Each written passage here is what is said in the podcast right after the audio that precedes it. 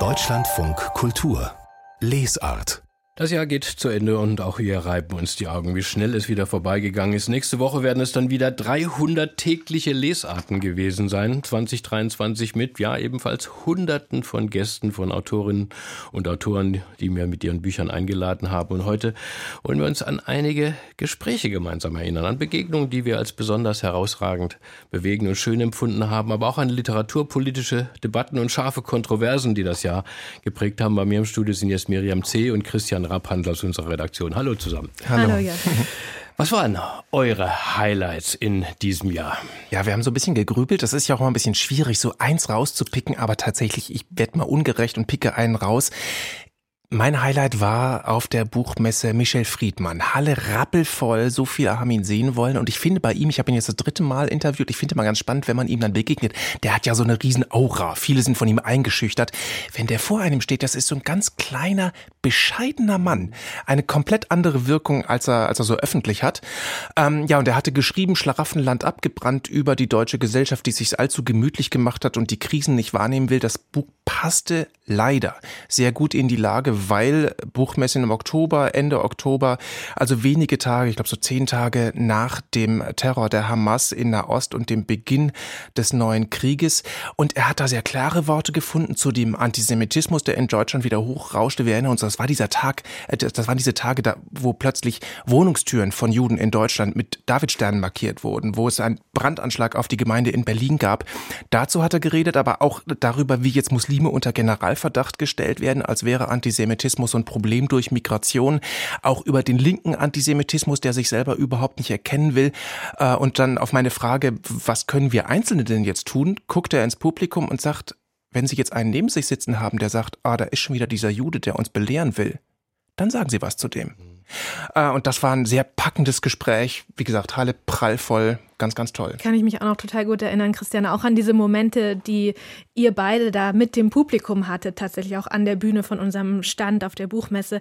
Mir ist tatsächlich auch ein Gespräch äh, zum Krieg in Nahost eingefallen, das ich besonders eindrücklich fand. Das war ein Gespräch, das wir hier in der Lesart geführt haben. Und Joachim, du wirst dich auch erinnern, weil du das Gespräch geführt hast. Wir haben mhm. wirklich so ganz wenige Tage war das nach mhm. diesem Überfall der Hamas. Der 10. Oktober war es, also wirklich so drei Tage danach, haben wir die Schriftstellerin Lizzie Doron in Tel Aviv angerufen. Und es hatte da wirklich in der Nacht noch Raketenangriffe, Raketenalarm gegeben äh, in Tel Aviv. Und dann am Morgen haben wir da also telefonisch äh, sie erreicht. Ich weiß noch, war, war gar nicht ich, so einfach gewesen. Ich, ich ne, weiß noch, wir, wir saßen, wir saßen da. Wir, äh, Lizzie Doron äh, lebt ja auch in Berlin. Sie, sie spricht und versteht Deutsch, aber sie wollte lieber auf Englisch sprechen. Deswegen haben wir unsere großartige Übersetzerin Mariah Mir ins Studio geholt, weil er sagt, wir können das nicht aufzeichnen. Äh, wir müssen das live machen. Und dann haben wir sie angerufen, äh, kurz nach zehn. Dann ging sie nicht ans Telefon. Und dann hatten wir schon Angst Angst, weil wir dachten, ja, wieder Luftalarm in Israel, mhm. in Tel Aviv. Zehn Minuten später war sie dann aber dann da. Ja, und ich erinnere mich auch noch, dass sie ihre Worte, wie sie dann gesprochen hat, die waren sehr mit Bedacht gewählt mhm. und trotzdem hat man aber wirklich so rausgehört, diesen Schmerz und auch so eine fundamentale Erschütterung wirklich in ihrer Stimme. Das sind ja oft die eindrücklichsten Radiomomente, weil die menschliche Stimme eben auch so viel transportieren kann. Und ähm, ja, ein Gespräch, was uns wirklich sofort alle ergriffen hat. Besonders diese Sätze von Lizzie Duron, die sind mir in Erinnerung geblieben geblieben.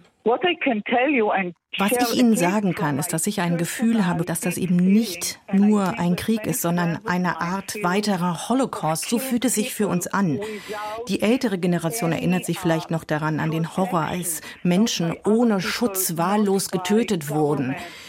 Der erste Moment dieser Attacke, da dachte man, das ist ein Krieg, aber es ist wirklich mehr. Es ist nicht etwas, wo Soldaten gegen Soldaten kämpfen, sondern wo Menschen gegen Menschen kämpfen. Und das ist etwas, was in meiner Vorstellungskraft so nicht existiert hat. Es ist etwas noch nie dagewesenes. This is something which I don't have in my concept Lizzie Doron hier in der Lesart, wenige Tage nach dem Überfall der Hamas äh, auf Israel. Ich weiß noch, wie wir alle da saßen und, und wirklich ergriffen waren. Und es war wirklich ein, ein ganz, ganz bewegender Moment. Das ganze Gespräch hat sieben, acht, neun Minuten gedauert und man kann es auch noch nachhören in der, in der äh, Audiothek und auf unserer Website. Der Krieg in Nahost war natürlich das Thema auch der letzten Wochen jetzt gerade. Und mir fallen da aber auch in dem Zusammenhang so einige, ja, umstritten und abgesagte Preisverleihungen ein. Ähm, wie nehmt, wie nehmt, habt ihr das wahrgenommen? Äh, das hat ja auch dieses Jahr auch hier auch in, bei uns in der Lesart geprägt. Ja, weil es immer sofort darum ging, welche Wortwahl ist angemessen, wer positioniert sich wie. Das ist eigentlich seit der Buchmesse bis in die letzten Tage. Also von der Eröffnungsrede der Buchmesse äh, des Philosophen Slavoj Žižek bis jetzt vor wenigen Tagen der Hannah-Arendt-Preis für Mascha Gessen. Ähm, ich nehme mal einfach diese beiden Beispiele. Also Mascha Gessen, bekannt für politisch-analytische Texte, hat also diesen Hannah-Arendt-Preis verliehen bekommen nach Debatten um einen Essay, den sie ein paar Tage vorher geschrieben hatte, in kleinerem Rahmen, weil Gessen in diesem Essay jüdische Ghettos mit dem, der Situation in Gaza äh, verglichen hat. Mascha Gessen schreibt selber in dem Text, wie sehr dieser Vergleich hinkt, aber trotzdem er steht da eben äh, und deswegen dann in kleinerem Rahmen verliehen, dann über Social Social Media beklagt Gessen jetzt äh, die öffentliche Kritik in Deutschland, ohne mit ihr zu reden. Zur Wahrheit gehört aber auch, dass Gessen angefragt worden ist und Anfragen unbeantwortet gelassen hat, nur selektiv zu Gesprächen bereit war. Also da so eine etwas schwierige Gesprächssituation. Und das andere Beispiel direkt zu Beginn eben, diese Eröffnungsrede von Zizek, also eben zehn Tage direkt nach diesem monströsen Terror, ähm, wo er sagt, ich verurteile den Terror der Hamas ohne Wenn und Aber, nur um dann zu sagen, aber wir müssen über die Hintergründe reden ähm, und sagte dann eben Sätze, die durchaus verstanden werden können als Vergleichen von Hamas-Terror und israelischen Militäreinsätzen. Zumindest der hessische Antisemitismusbeauftragte hat das so verstanden. Also im Saal gleich ein Rieseneklat, Widerstand und Protest auf der Bühne.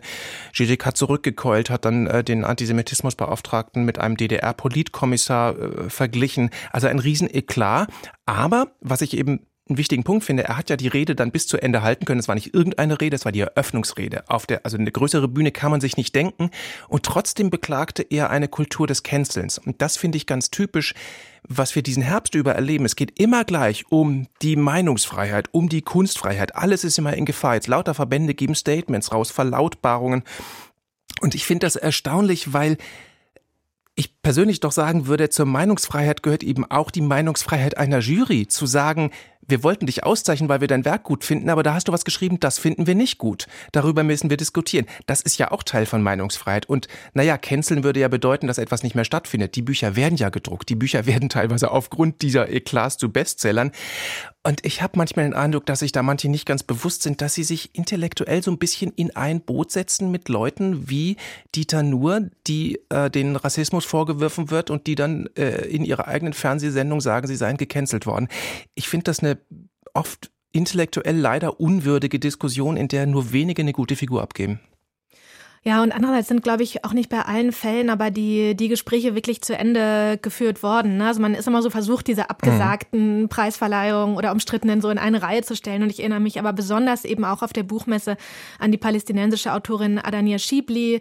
Die hätte den Literaturpreis bekommen sollen, ist dann verschoben worden, aber auf unbestimmte Zeit. Also bis heute hat sie diesen Preis nicht bekommen. Und es ging einerseits eben, äh, wurden da Bedenken um ihren Roman laut. Es gab aber auch eine wirklich beflissentliche Suche dann in der Biografie der Autorin gibt es Berührungspunkte mit antisemitischen Bewegungen wie dem BS, BDS. Die wurden teilweise, ähm, äh, teilweise konstruiert, sagt Schiblis äh, Verlag. Und das ist, glaube ich, eine Diskussion, gerade auch, weil sich da die Autorin nicht selbst, noch nicht selbst zu Wort gemeldet hat, die, glaube ich, noch nicht, noch nicht zu Ende geführt wurde in diesem Fall. Auch das übrigens ein Roman, der sich bestens verkauft. Mhm. Eine Debatte mit dem Jahr 2023 geht auch unsere ähm, aktuelle Denkfabrik zu Ende. Das ja. war die wehrhafte Demokratie. Ja. Ne? Das passt ja das passt total dazu. Und dazu hatten wir durch eine Menge Gespräche. Äh, wir, hatten, wir haben über den Extremismus der Mitte gesprochen mit Wolfgang Kraushaar. Wir haben über den Verfassungsschutz und dessen unrühmliche Rolle gesprochen mit Ronen Steinke. Wir haben über Reichsbürger geredet, über die Unterwanderung des Rechtsstaates, auch über Frauenhass mit der Anwältin und Autorin Christina Klemm, weil sie sagt irgendwie so, wenn Frauen sich nicht mehr darauf verlassen können, dass der Rechtsstaat funktioniert, dann ist das ein Problem für die Demokratie. Und von Sophie Schönberger, äh, Juristin, habe ich den, die, die schöne Aussage gehört, wie wichtig Trinkhallen für die Demokratie sind, weil sich da alle treffen. So, jetzt kommen wir aber mal zu der Literatur im ja. Wortsinn, Aha. nämlich mit einem großen Romancier, der auch im Herbst hier zu Besuch war und wirklich ein guter Freund des Hauses geworden ist, weil er öfter uns schon besucht hat. Richard Ford war ja. in der Stadt und hat uns exklusiv ein Interview gegeben, hier im Funkhaus, nicht irgendwie nur im Hotel, wo alle anderen irgendwie in der Schlange warten, sondern er ist extra zu uns gefahren. Und, und, du, und du, hast ihn gesprochen, Joachim. Ja, na, ja und an, an, einem Samstag, Samstagnachmittag sind Jörg Taschmann, unser Übersetzer, und äh, sind wir extra ins Funkhaus Funkhaus gekommen und haben uns dann mit ihm im Studio unterhalten. Es war herrlich. Das, er geht jetzt auf die 80 zu, ist ein alter Gentleman und hatte natürlich ein, wieder einen Roman dabei. Einen Roman über Frank Bascombe. Das ist eine Figur, die er schon in vier Romanen ähm, porträtiert hat. Und mit diesem, mit dieser Romanfigur äh, werden, hat er eigentlich 40 Jahre Zeitgeschichte der USA zugleich in, in, in ein Panorama gestellt. Die Situation in Amerika. Und natürlich haben wir uns auch darüber unterhalten, über ähm, den Zustand Amerika, die Gespaltenheit, die Politik. Und das ist ja auch die Denkfabrik, ne? Das ist eigentlich auch die Denkfabrik, aber es ist natürlich in seiner Form literarisch wunderbar gemacht. Aber ich habe hab ihn natürlich gefragt, naja, äh, Mr. Ford, äh, wie sehen Sie denn jetzt momentan sozusagen den Stand der Demokratie? Und das hat er geantwortet. Diminished. Yeah, diminished. I mean, I live in a country that could tolerate the presidency of Donald Trump geschwächt. Ich lebe in einem Land, das die Präsidentschaft von Donald Trump tolerieren konnte, der sagen konnte, so sind wir. Das ist eine Erfahrung, die einen schwächt. Zurzeit ist nichts vorhersehbar, nichts ist klar. Nothing right now is predictable. Nothing right now is clear at all. I mean, all of these things that are happening. Bei allem, was mit Trump und seinen Justizproblemen zu tun hat, muss man abwarten, welchen Einfluss das auf die Wähler hat. Ich weiß es nicht. Bin ich hoffnungsvoll? Ja, ich habe Hoffnung. Yes, I am hopeful. Das war Richard Ford hier in der Lesart. Ich hoffe ja für 2024, dass er endlich den Nobelpreis kriegt. Wir haben nun so viel über so große Themen wie eben Demokratie über Nahost äh, diskutiert. Oft aber bleiben gerade die kleinen Geschichten, die, Rand, die Anekdoten am Rand in Erinnerung. Und da gab es auch etwas richtig Schönes mit einem sehr, sehr prominenten Lesart-Gast. Genau, und zwar apropos Literaturnobelpreis. Wir haben mit dem türkischen Literaturnobelpreisträger Orhan Pamuk gesprochen. Der äh, war uns aus New York zugeschaltet und Anlass waren seine, so eine Auswahl aus seinen Tagebüchern, die gerade in deutscher Übersetzung erschienen sind. Erinnerung an ferne Berge heißt das Buch. Ist wirklich ein ganz besonderes, so ein großformatiges Buch.